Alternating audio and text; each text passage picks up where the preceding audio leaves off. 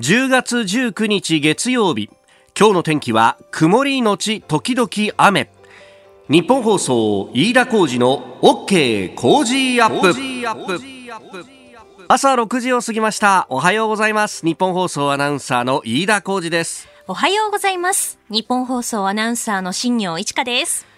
あなたと一緒にニュースを考える飯田浩二の OK 工事アップ。この後8時まで生放送ですえー、昨日はですね、あの休日ではあったんですけれども、はい、あの日本放送に出勤をしましてで、えー、お昼の2時からですね、えー、青山茂春さんとのおイベント、まあ、オンライン上でのイベントとなりますが、うん、えー、飯田浩二そこまで言うかザ・デュエル2と、えー、いうものをやっておりました、はい、あのご覧いただいた方もね、えー、メールやツイッターで、えー、お寄せいただきましたありがとうございます。ありがとうございます、えー、富山県からいただいた方メメールですが、えー、青山さんとの対談お疲れ様でした。面白くてためになりました。オープニングの中曽根元総理の話から来年のオリンピックの時の話など、うん、心から参加してよかったです。次回読売ホール行きたいです。チケット買って本当によかった。またやってください。ありがとうございます。またこの方の心得てるところがですね、はい、全部書かないっていうねあの細かいことを書かずにこう見出しだけでですね中曽根元総理とか来年のオリンピックとか、で書いてくださるのが本当にえ、えー、告知もしやすくてありがたいというのがありますが、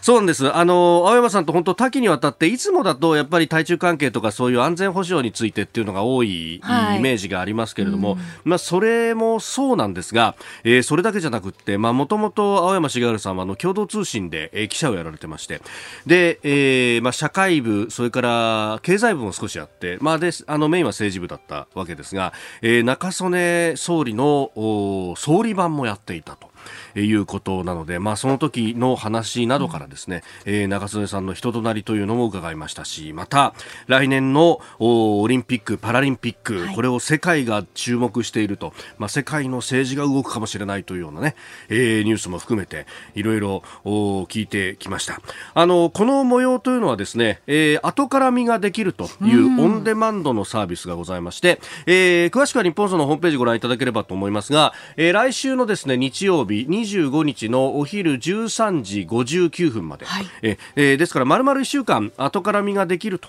いうことですので今からでも間に合います。あ、はい、そうですよね、飯田さん。昨日私イベントリアルタイムで見られなくてしょんぼりしてたんですよ。ちょっと取材が別件あったので、そしたら夕方6時ぐらいに、うん、ザデュエル2のメールがイープラスさんから来て、えー、でももう終わっちゃったじゃんと思ったら今からでも視聴権は買えるんですね。おっしゃる通りなんです。それで見ることができるんですね。そういうことなんですよ。ね、えー、うん、えー、視聴権2000円でございます。今からでも見ることができる。はい、買えます。えーえー、いうもんですんで、よかったらぜひ、え、えー、よろしくお願いいたします。お願いします。えー、そしてですねその青山さんはあいよいよ水曜日、えー、今週の水曜日に、えー、この番組に登場ということになっております。まああの実際ですね話し足りなかったとか話せなかった積み残したことがいっぱい山のようにありまして、えーえー、まああの日本のね、えー、内政中でどういうことが起こっているのかというあたりだとかあるいは、えー、今まさに菅総理大臣が外遊中ということでベトナムとインドネシアを訪問しますがまあそれ帰ってきた直後ぐらいに水曜日青山さんご登場ということことになりますんで、えー、その菅外交というものの評価であるとかいろんな面から聞けると思いますんで、えー、ぜひですね、えー、この水曜日の放送もお聞きいただければと思います。はい、であの番組が番組というかあの昨日のそのイベントが終わった後にですね、うん、まあちょっとまあ軽くスタッフでまああのお昼お昼じゃない夜ご飯でも食べに行こうなんて言って、えー、この周りのお店に行ったんですけどあのあれね最近はもう必ずお店入ったところで予約のお客様ですか？って聞かれますね。そうですね。そう。これ何かと思ったら、うん、例の GoTo イートってやつで、はい、あれ、あの、ポイント還元をもらうためには、事前に、えー、まあ、その各ホームページから予約をしてであのある意味その予約と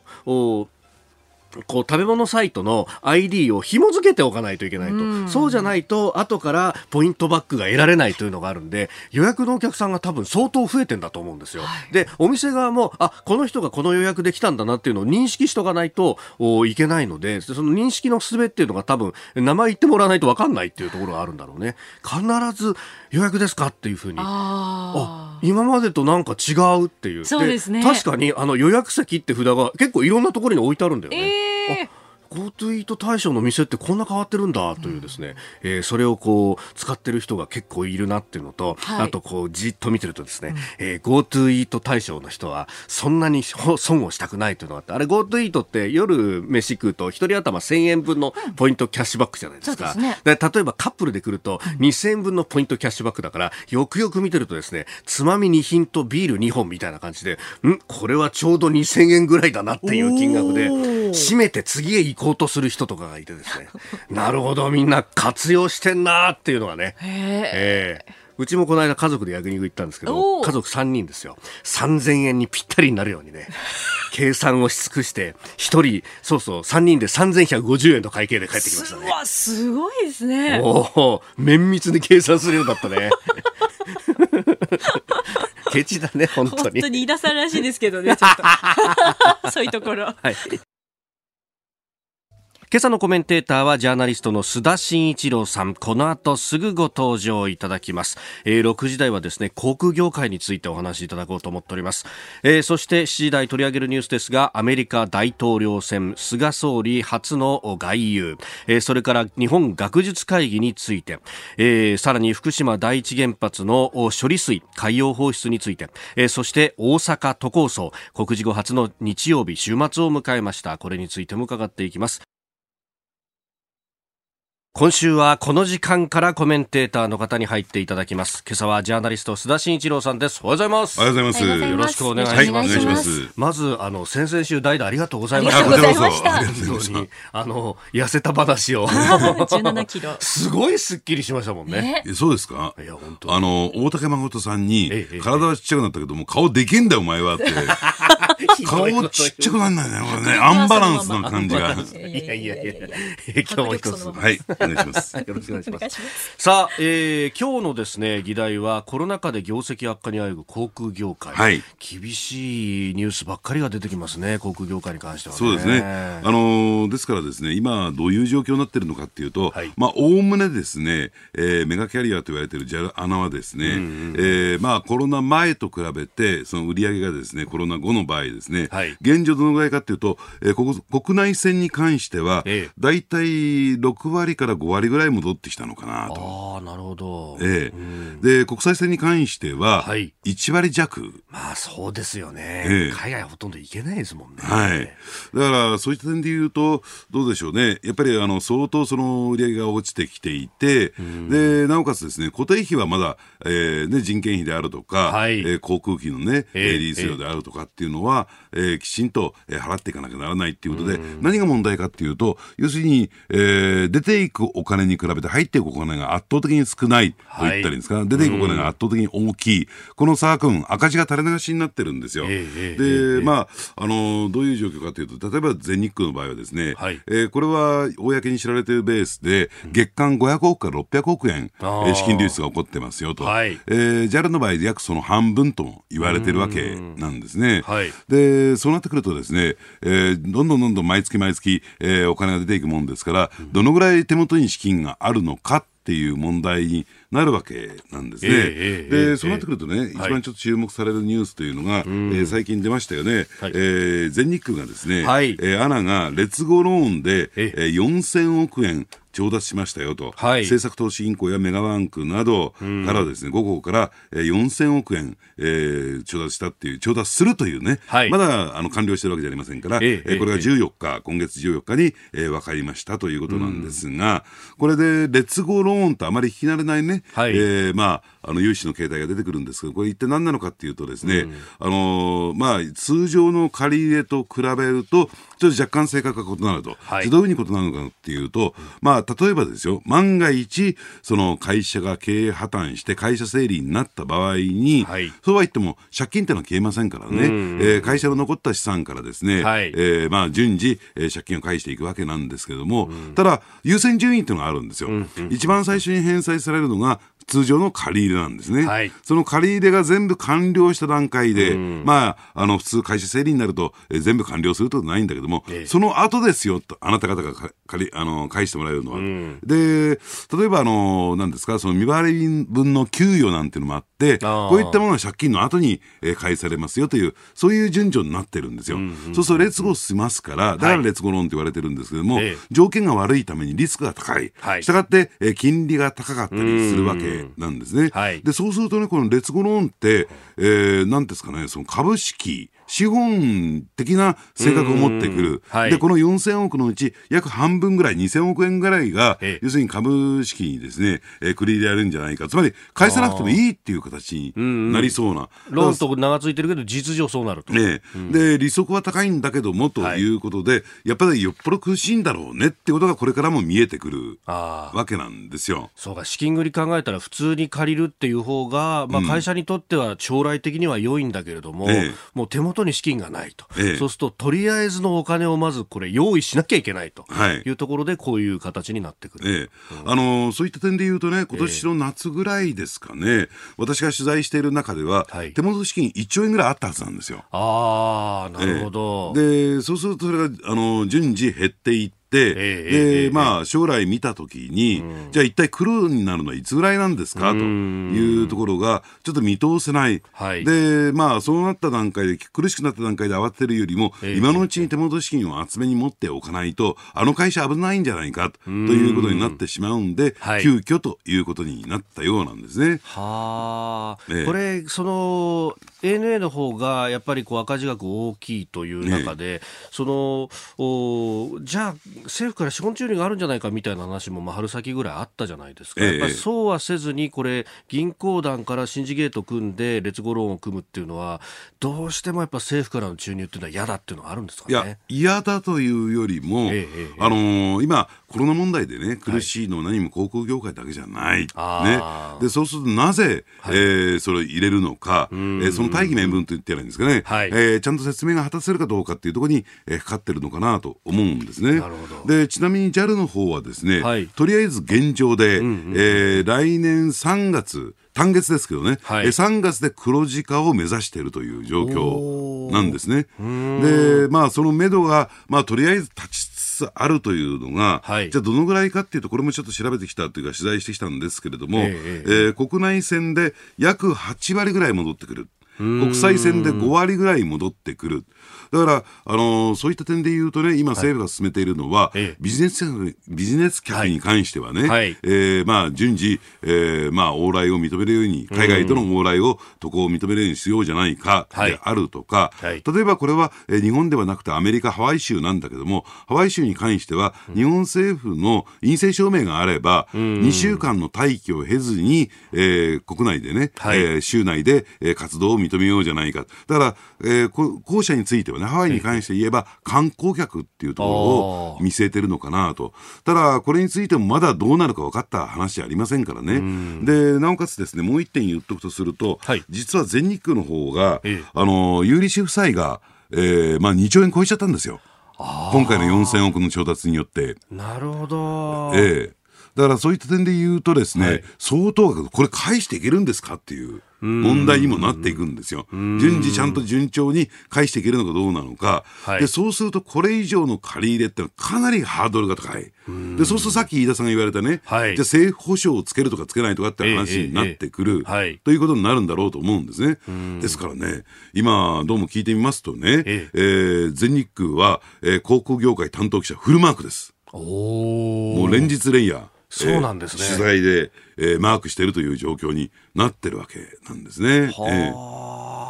ー、もうそこら辺の、まあ、誰と会ったとか、そういうのもニュースになるぐらいに注目されてるわけですね、えー、そうなんですね。ですから4000億調達して、じゃあ一安心だねということにならずに、えーうん、まあ、ここが限界だから、じゃあ次の展開はっていうところで、はい、えー、記者はみんなマークしてるということですね。なるほど。でもこれ、結局、その往来をどう認めるかとか、結構、国策と直接その業績がリンクしているところがあるじゃないですか、ええ、業界の場合って、え、そうすると、これ、政治の側にかかるプレッシャーみたいなものも、ここの間、あの閣議会見であの空港の使用量をちょっと下げるっていうようなニュースが出てるじゃないですか、やっぱこういうところで側面支援みたいなのしていかないとっていう期間があるわけですかね。そうなんですね。あのですから、その1便あたりの黒字を確保するためには、はい、やっぱり空港使用量とかね、発着量うっていうところが、えー、非常に重荷になってくるんですよ。だからこれもね、形を変えた公的資金投入と見てもいいんですよ。だから事実上もうそこは始まっていてですね、はい、それを、その一点を見てるだけでもですね、えー、相当苦しい状況に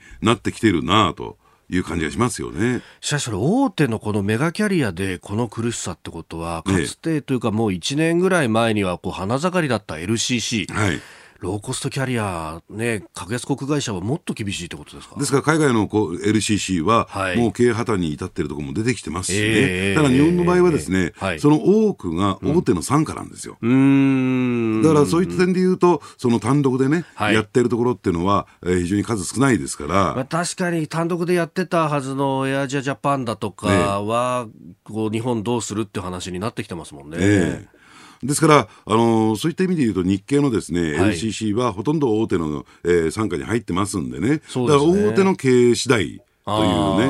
ー、状況になってくるのかなと。ただそういった点でいうと、航空業界というか、航空路線っていうのは、はい、えー、まあ、公共交通インフラですから、えー、そういったかん、じゃなくなっていいんですかという問題にもなってくるのかなと。で、加えて一社体制になると、はい、これは明らかにですね、ええ。ー、利用者、利用客、われわれに跳ね返ってくる。つまり、えー、航空運賃が高止まりしていくっていう状況になりますからね。競争がない分だけそうですね。ええ。ー、そこを考えると、じゃあもう既存のやっぱりこう、大手2社体制、まあ、それに LCC が連なるっていう形をなんとかこれ維持していかなきゃならないと、えー、で今の菅政権は、はい、菅官房菅総理はですね官房長官時代から全日空と非常に近い距離にありましたから、やっぱりそういった政治力というのも、はい、えー、今後影響を与えるんだろうなと思いますね。うん。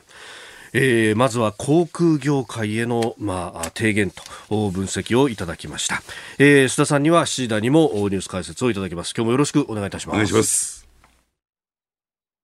さあ、ここが気になるプラス6時33分です。今、新業アナウンサーが読んでくれたニュースで、その体力テストの話がありましたよね。えー、これ冷静な記事だなと思って私聞いてました。というのもですね、毎日新聞が今日の一面で書いてるのは、同じテストのこの結果をですね、取ってるんですが、背は伸びて体力伸びず、えー、スポーツ庁60年代と19年度比較16歳男子っていうですね、まあ、この最近の若いもんはを煽る記事を書くね、毎日はという感じ感じで、実際はむしろ成人の方で体力が落ちていると。で、この現役でバリバリやるはずの30代だとか40代だとか、まあ女性も男性もですね、落ちてるっていうことの方がむしろ社会全体として考えなきゃいけないのに、まあ、あの、我々が若い頃はもっと歩いたもんだ、みたいなですね。いや、そうじゃなくって、結局これ、あの、一人一台車があるようになったら、あの、ね、今、あの、地方で働いてらっしゃる人の方が往復車だし、営業も車で行くしみたいな感じで歩かないと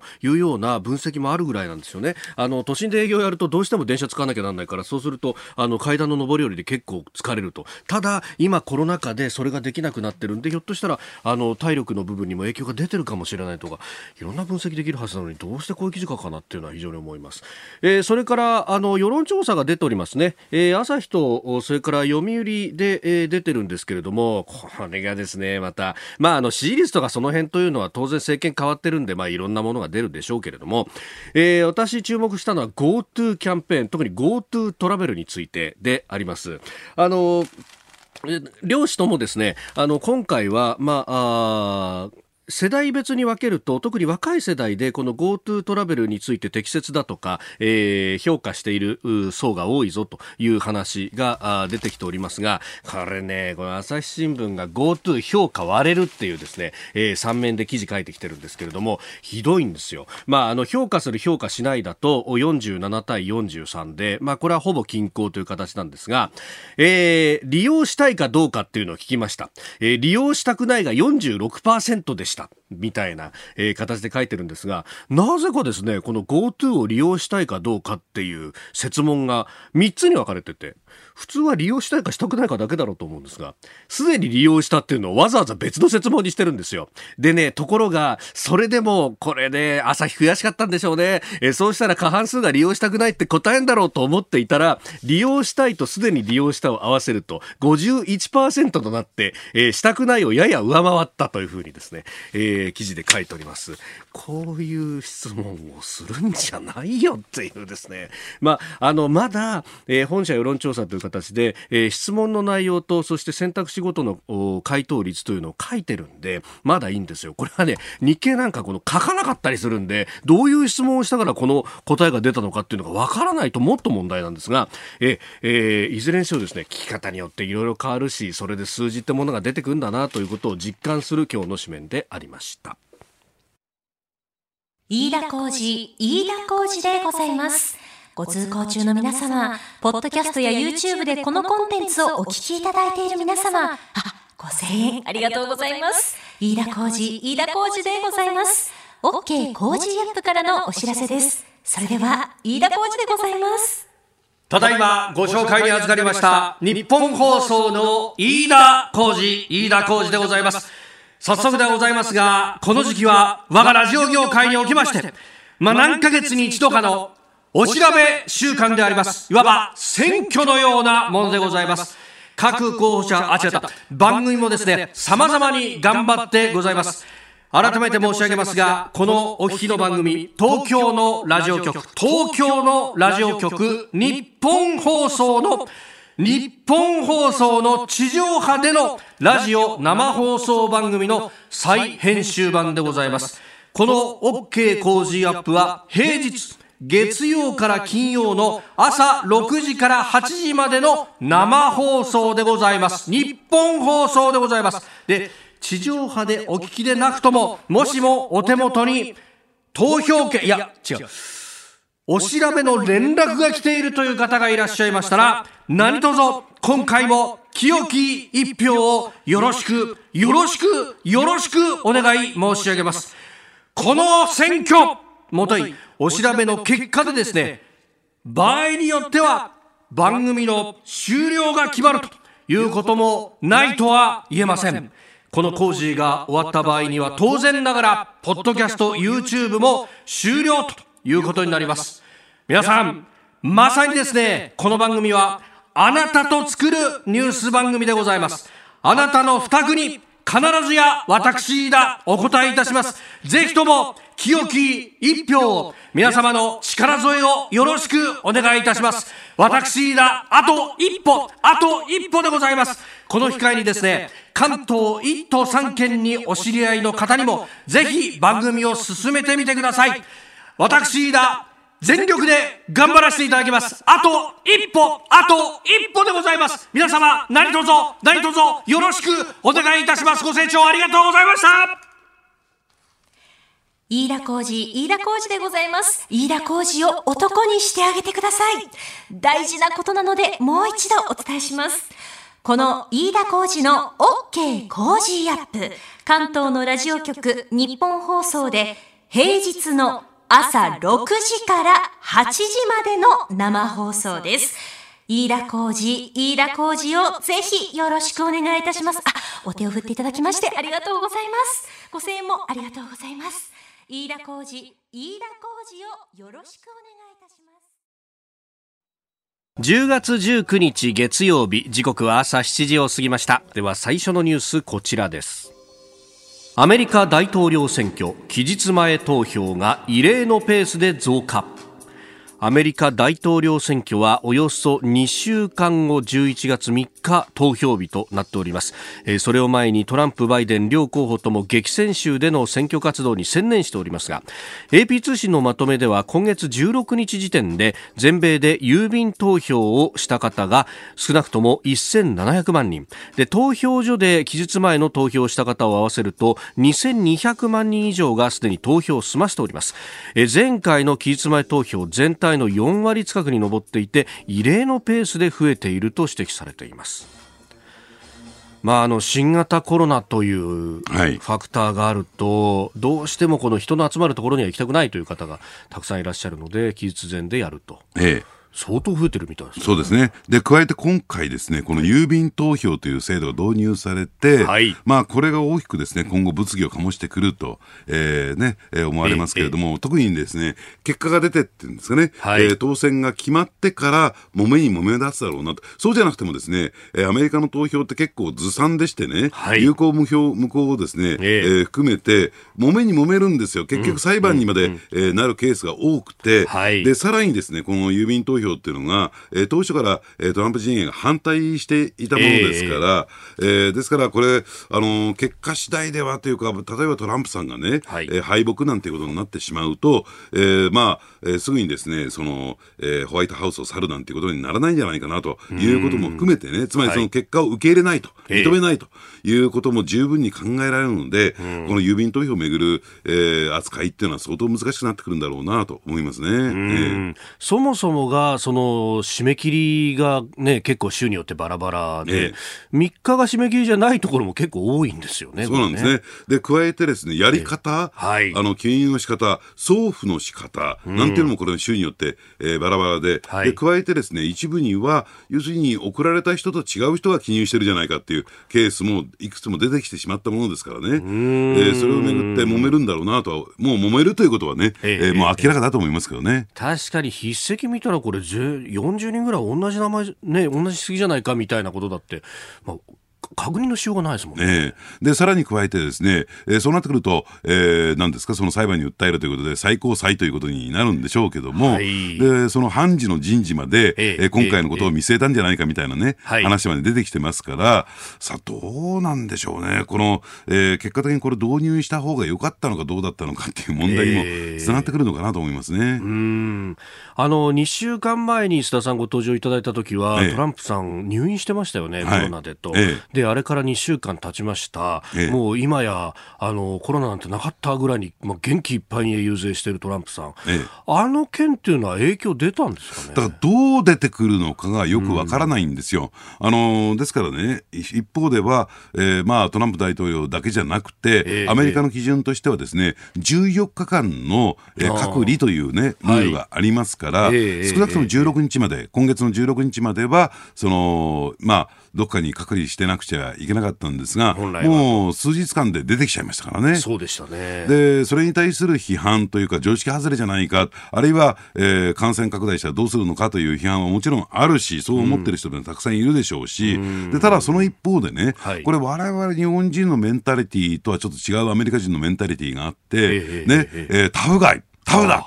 すごいと。ウイルスなんかに負けねえんだと。えええー、我らが大統領は、えー、とんでもなく強いみたいなね、えー、ところで、あるいはミラクルだと。ミラクルだ。あっという間に治っちゃった。あなるほど。やっぱり特別な人なんだ、みたいなね。ほー。っていうような、タフタフガイ、あるいはミラクルって言葉にすごく影響を受ける国民性がありますから、なるほど。場合によってはこれもプラスに作用する可能性もありますよね。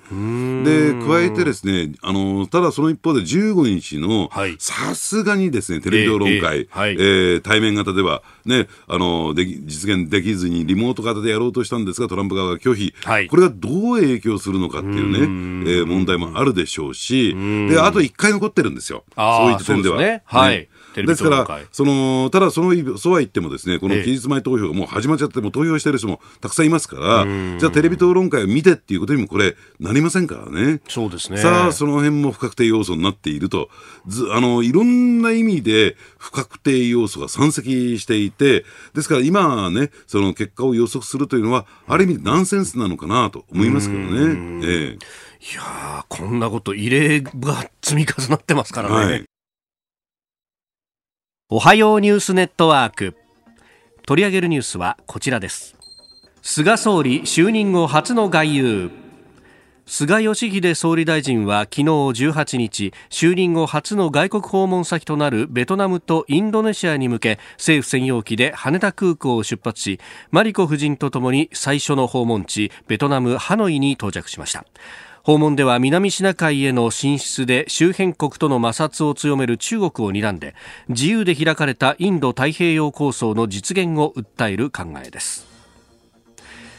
ではまず出発に先立って、えー、羽田空港で記者団の質問に答える菅総理大臣の模様をお聞きいただきます。日本はインド太平洋諸国としてこの地域の平和と繁栄のために貢献をするこうした決意を持ってですね国の内外にしっかりと示していきたい。菅総理は今日午前にベトナムのグエン・スアン・フック首相との会談に臨みまして、えー、中国の動きにベトナムは懸念を深めておりますので安全保障面での連携を確認するということです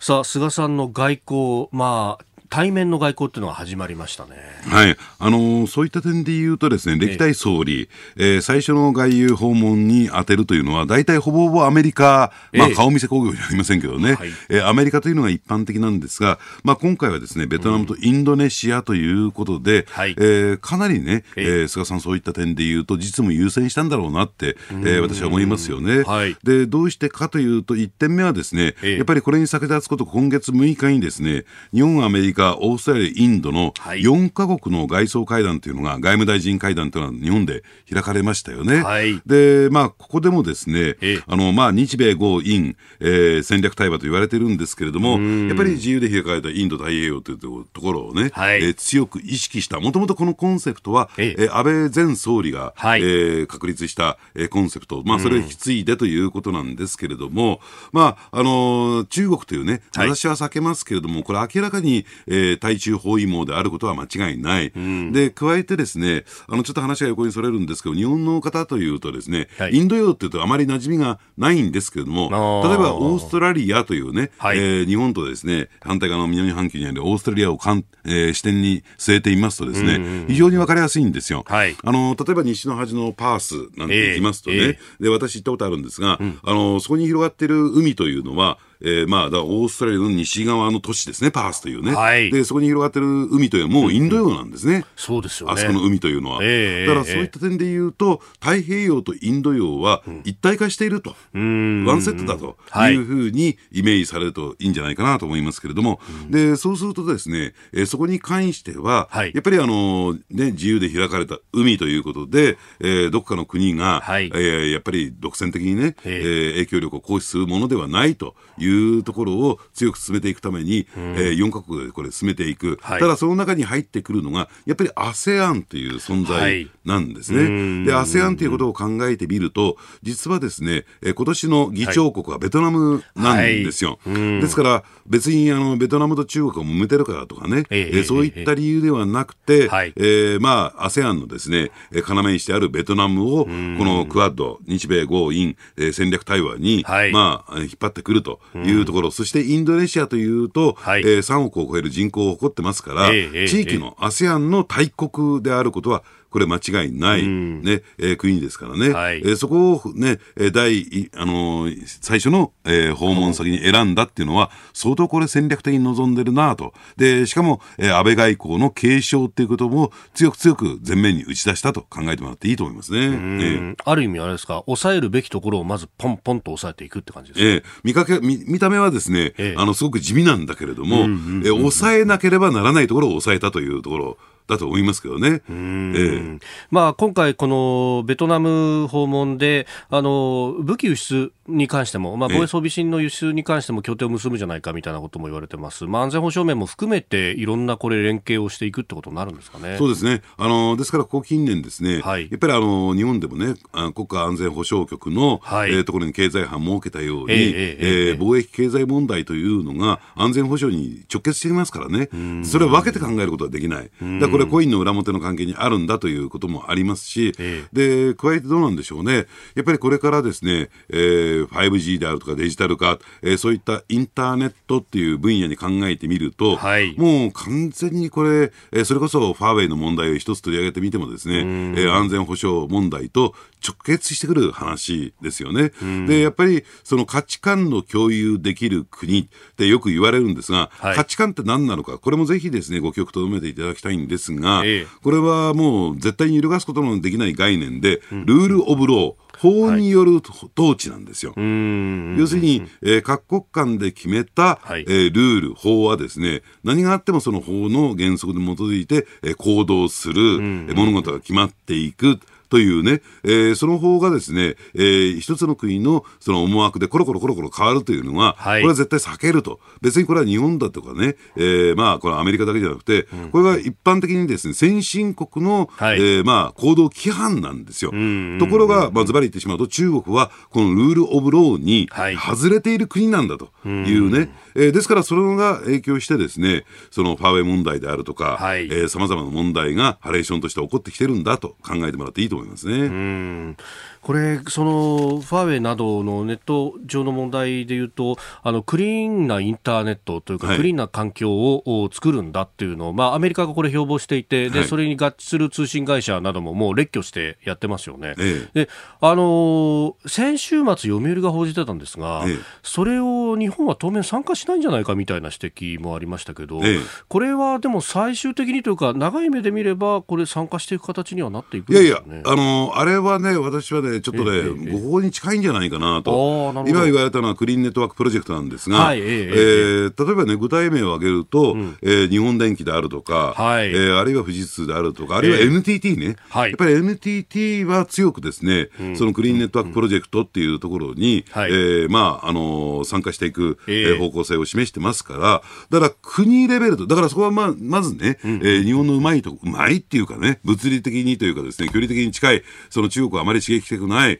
だから国はそれほどですね、はい、前面に出ないけれども、民間ええ民間企業が主導する形で、ええクリーンネットワークプロジェクトには、えー、全面的に入っていってる、今、そういう状況にありますね。なるほど、なるほど、うん、そっか、そこで国を挙げてですよみたいなことやると、ハレーションが大きすぎるところもあるから、ええまずはっていう、でも確かに、その NTT と NTT ドコモのあの買収の話とかも、はい、結局、そこのあのクリーンなネットワーク作りっていうところが結構噛んでんじゃないかみたいな指摘もありますもんね。ねもちろんそれを強く強く意識していることは間違いないですね、これはね。でそこで NTT が NEC 日本電機にこうこの度出資をしたりだとかっていうのも、ええ、結構だから、まあ、国策までいかないけど、うん、こうある意味、あうんの呼吸で響き合うみたいなことやってるんですね。だって NTT の前身は電電公社でしょ、はい、で富士通と日本電機っていうのは、電電公社御三家の一角ですからね、はい、電電ファミリーなんて昔言いましたね。そうなんですね。それが元に戻ってきてるんですよ。うん、だから半導体を、まあ、提供しますよと、はい、その半導体については、要するに中国とは全く無関係な形で、クリーンな形で、えー、作っていこうという、そういう流れですからね、これはね。えー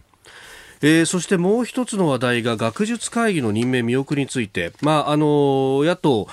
立憲民主党の枝野代表は菅総理に説明理由の説明を求めるということがありました、まあ、これもね、えー、2週間で、えー、どう変わってきてるかというところですが須田さん、ね、あの確かにね、はい、最大のウィークポイントっていうのはやっぱりね、あのなんですか、その企業のね、はい、えー、上司、部下の関係ではありませんから、学術会議と、はい、えー、総理官邸の関係っていうのはね、うんうんうん、ですから、その理由を説明する必要はあるんだろうと思うんですよ。はい、ただ、その一方で、なぜこの人たちを会員に選んだのか、うんうんうん、で、その説明というのもきちんとされてるわけじゃないんですね。一人一人について。はい。つまり10億円の国費を使って運営されている日本学術会議、ね、うん、えー、ある種、えー、政府に、えー、近い機関というところなんですが、はい、で、まあ、その中で、えー、なぜこの会員を選んだのか、はい、総合的な学術検知みたいなね、非常に曖昧模糊としたもので選んでいる。はい、で、だから、両方ともね、なんでこの人を選んだのか、うんうん、なぜ任命しないのか、うん、これを双方に理由を説明し合うというね、はい、そういうことが必要だろうと。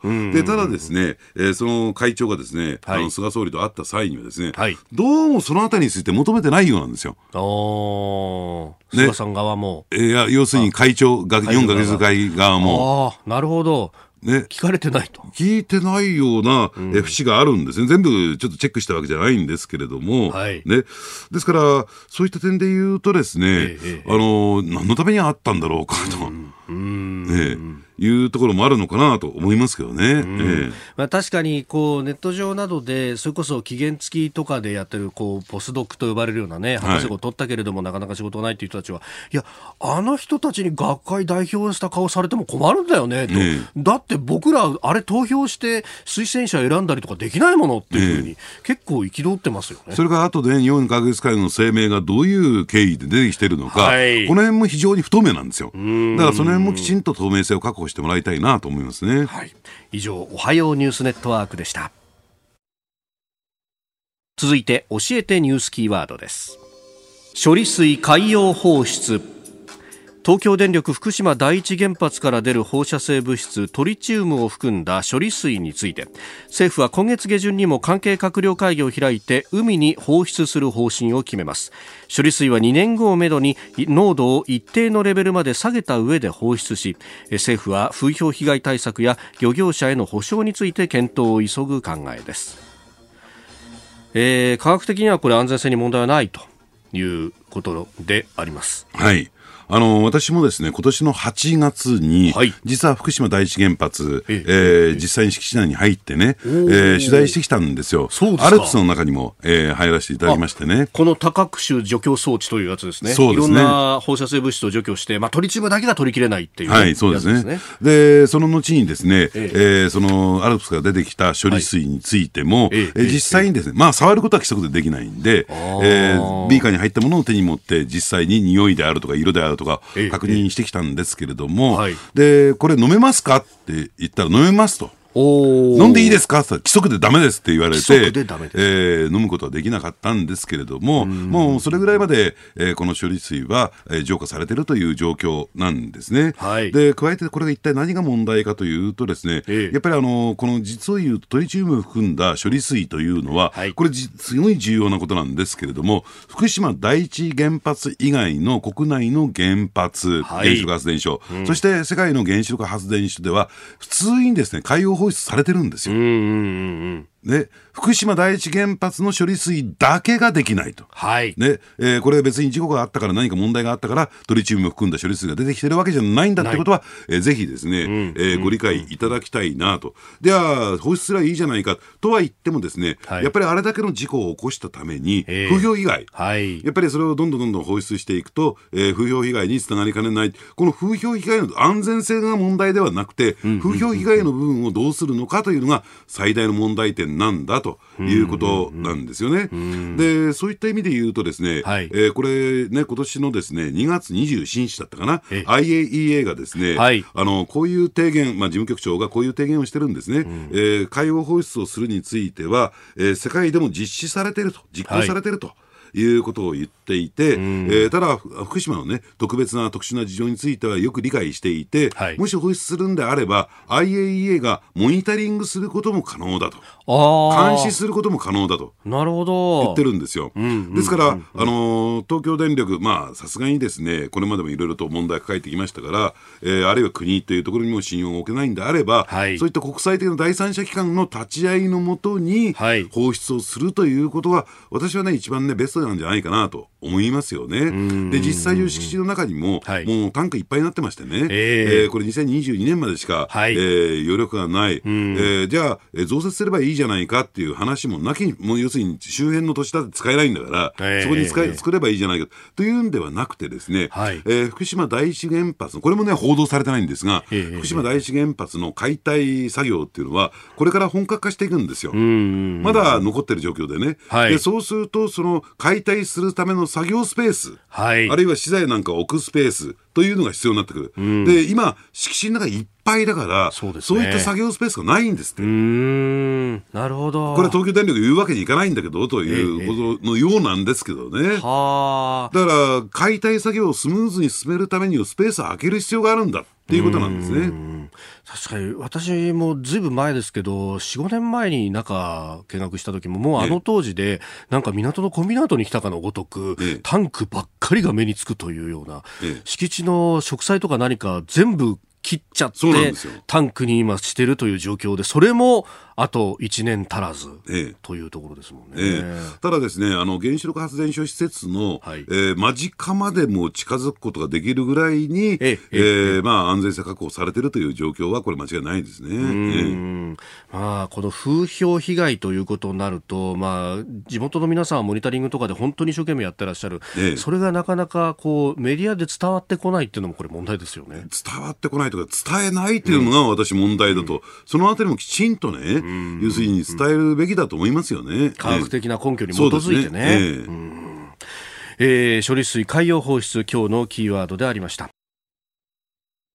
続いて、ここだけニューススクープアップです。この時間、最後のニュースをスクープアップ大阪都構想告示後初の日曜日街頭で訴え大阪市を廃止して4つの特別区に再編する大阪都構想の住民投票が告示され初の日曜日となった18日賛成派と反対派が市内で演説を行い街頭演説を行って11月1日の投開票に向け支持を訴えました。日本維新の会の松井市長吉村府知事公明党の山口代表は一緒に街頭演説に立って賛成を呼びかけました。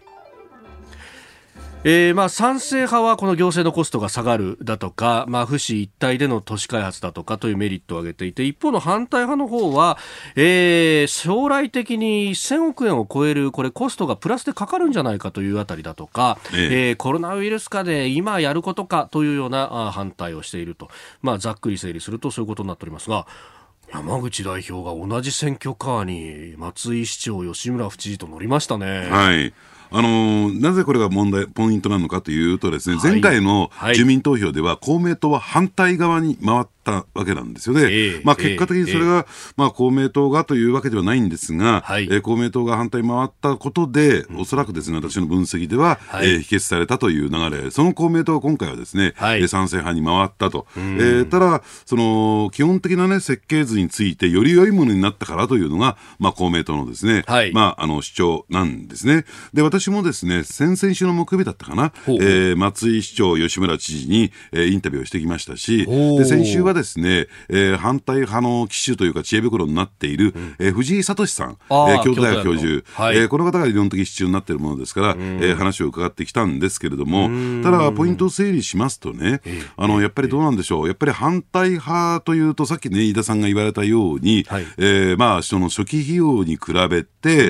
それが回収できるのかどうなのか、コスト高になるよとい。う話、はい、えー、それともう一つはですね、うん、えー、これ、大阪、ね、市が解体されると、えー、4, 4つの特別区に渡りますとね、うん、あの住民税などの税金が、えー、2000億円ほど、えー、大阪府に一旦入っていくことになるんですよ。はい、でそうすると、えー、2000億円、本来だったら大阪市に入っていたものが、府に入っていくわけですから、その分、住民サービスが低下するんじゃないかというね、はい、要するに2000億円、えー、召し上げられるぞというのが、えー、これ一つのポイントになってるわけですよね。でただ、その点についてはですね、あの松井市長、ね、吉村知事ともにですね、はい、それについては特別会計、これ東京都はそういう制度が取られてないんですよ。もう完全ブラックボックスになっていますけれども、えー、大阪の場合はですね、はい、その2000億円については特別会計という別扱いにして見える化、ね、え透明性を確保した上で、はい、えー、さらにその4つの特別区にそれを分配していくっていう形になっている、はい、でそれについてですね、まあ、反対派サイド、藤井さんの説明によれば、ええ、確かにそれは、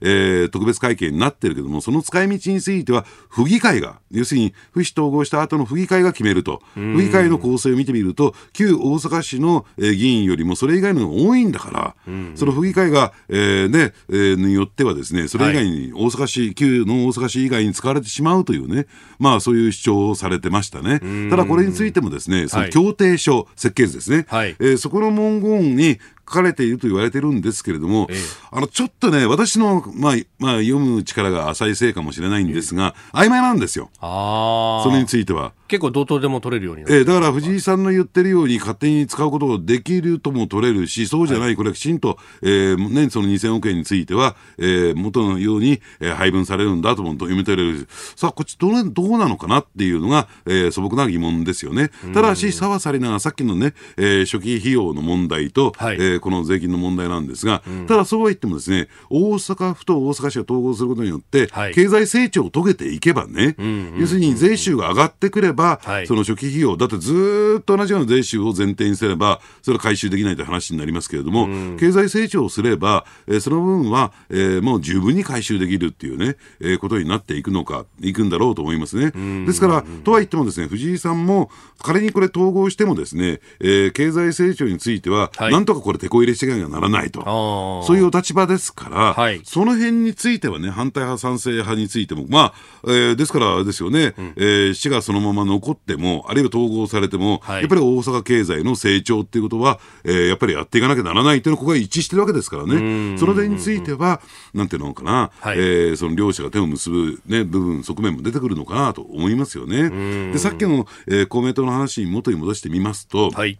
これ東京の人はあんまりピンとこないのかもしれませんが、えー、公明党っていうのは上昇関西と言われていて、はい、で特にですね大阪、兵庫、えー、ここはですねそうあの公明党のね、はい、えー、最大の支援団体である創価学会、これ発祥の地ということもあってですね、はい、絶対に負けられない地盤なんですよ、えー、ね、特に大阪については。で兵庫についてはですねこれ赤羽交通大国交省の、ね、地元になってますから、そう、ね。えーはい、そういった点でも兵庫も重要視されている、はい、ですからあのやっぱりこれ国政選挙とですね非常に密な関係。やっぱり日本維新の会を敵に回すことはできないというね、はい、えー、そういう側面も色濃くあるのかなと。でそういった点で言うと、えー、次の国政選挙は、やっぱり公明党、日本維新の会というのは、連携をこの、えー、特に大阪、あるいは関西では強めていくんだろうなということは、次の国政選挙とワンセットだと。考えてもらっていいと思いますね、まあ、公明党にしてみれば自分のところの小選挙区に維新の候補が立ってしまうと、かなり選挙厳しくなると、はい、今、事実上のさ、まあ、選挙協力というような形で維新の候補は公明党の候補が立つ選挙区には立たないというようなことになってると、はい、これは何としても残してもらわないとしかも確か公明党って重複立候補基本的にしない、ね、そうなんですね、ええ、あそこは、ええ、まあ、あの比例代表との重複しないから、小選挙区で起こっちゃうと。本当に起こっちゃうと。ええだからここはなんとかしなきゃと、解散風とも密接ですね、で、先日ね、あのこれは誰がという、ね、実名挙げられないんですが、あの日本維新の会の、はい、まあ、あの大幹部の方と、うんうん、えー、ばったり新幹線で会ったんですよ。でどうねえー、住民投票なんかもう賞賛あるんでしょって、うん。えー、聞いたところですね、はい、そしたら、いや、今ね、えー、公明党さんが頑張って住民説明会をしていただいてるから、みたいな、てんてんてんてんてんてん。なんかちょっと自信満々だったかな、なんていうふうにも。なるほど。えー、いや、ここのところのこの組織がどう動くっていうのは、えー、また結構重要ですもんね。そうですね。えー、これ、その意味で、まあ、特にこう山口代表が今回入った。はい、山口さんは特にその、まあ、支持母体の創価学会でも婦人部に非常にこう強いとも言われている。で、ねえー、そこがやっぱりこう選挙の時とかっていうのは実動でやっていくということも考えると、えー、この意味っていうのはやっぱ大きいですか？大きいですね。で、加えてほら、北川さんの地元ですから、大阪は。そうですね。えー、北川さん、えー、今は副代表ですそうですね。えー、はい。重鎮重鎮ですからね、ええ、うんしかもあの選挙区確か大阪の南の方、ね、そうなんですね、ええ、そうですよね。大阪の南の方って前回僕2015年のせこの住民投票の時に取材で入ったんですけど、やっぱり南をどうこう取っていくかっていうのは特に維新にとっては非常に重要でしたね。はいはいあの当時、ええ、北の方のやっぱり所得の高い人たちはね、こうあるけ理解あるけど、え、改革マインドもあるけど、南の方をどうしていくかっていうのは重要なんですよ、はい、聞いたことがありますが。どうなってきますかね、その辺が。まあ、あの、今ね、結果予測するっていうのは、えー、差し控えますけれどもね。難しいですよね、えー、最後までどうなるかわからない。ただこれ、将来的には同州制にもつながっていく話ですから。ああ、えー、あるいは、だから、これ政令指定として何も大阪だけじゃないじゃないですか。関東にもいっぱいあるじゃないですか。はい、特に菅さんの地元なんていうと、横浜、川崎、相模原とあると。はい、これ、当然そこら辺もこう官邸としては意識してますかね。そうですね。で加えてですね吉村をねあるいは松井市長に言わせると、はい、この東京23区東京23区と比べれば、はるかにですね、自由度が高くて、えー、権限が強化される特別区ができるということで、これ東京の特別区にも影響を与えるぞっていうことは言ってましたね。はあ。ああいうふうにしてくれと、我々もと。うんうんうん。だから小池,、えー、だ小池知事にとっても一言じゃないということになってきますね。なるほど。えーえー、今日のスクープアップ大阪都構想住民投票、まあ、そこからあ日本のある意味地方自治の在り方についてもお話しいただきました。飯田浩二飯田浩二でございます。ご通行中の皆様ポッドキャストや YouTube でこのコンテンツをお聞きいただいている皆様あご声援ありがとうございます。飯田浩二飯田浩二でございます。OK 工事アップからのお知らせです。それでは飯田浩二でございます。ただいまご紹介に預かりました日本放送の飯田浩二、飯田浩二でございます。早速でございますが、この時期は我がラジオ業界におきまして、まあ、何ヶ月に一度かのお調べ週間であります。いわば選挙のようなものでございます。各候補者、あ、違った。番組もですね、様々に頑張ってございます。改めて申し上げますが、このお聞きの番組、東京のラジオ局、東京のラジオ局、日本放送の日本放送の地上波でのラジオ生放送番組の再編集版でございます。この OK 工事アップは平日、月曜から金曜の朝6時から8時までの生放送でございます。日本放送でございます。で、地上波でお聞きでなくとも、もしもお手元に投票権、いや、違う。お調べの連絡が来ているという方がいらっしゃいましたら、何卒今回も清き一票をよろしく、よろしく、よろしくお願い申し上げます。この選挙、もとい、お調べの結果でですね、場合によっては番組の終了が決まるということもないとは言えません。この工事が終わった場合には当然ながらポッドキャスト YouTube も終了ということになります。皆さんまさにですねこの番組はあなたと作るニュース番組でございます。あなたの負託に必ずや私だお答えいたします。ぜひとも清き一票を皆様の力添えをよろしくお願いいたします。私だあと一歩あと一歩でございます。この機会にですね関東1都3県にお知り合いの方にもぜひ番組を進めてみてください私だ全力で頑張らせていただきますあと一歩あと一歩でございます皆様何卒何卒よろしくお願いいたしますご清聴ありがとうございました飯田浩二、飯田浩二でございます。飯田浩二を男にしてあげてください。大事なことなので、もう一度お伝えします。この飯田浩二の OK 工事アップ、関東のラジオ局日本放送で平日の朝6時から8時までの生放送です。飯田浩二、飯田浩二をぜひよろしくお願いいたします。あ、お手を振っていただきましてありがとうございます。ご声援もありがとうございます。飯田浩二、飯田浩二をよろしくお願いします。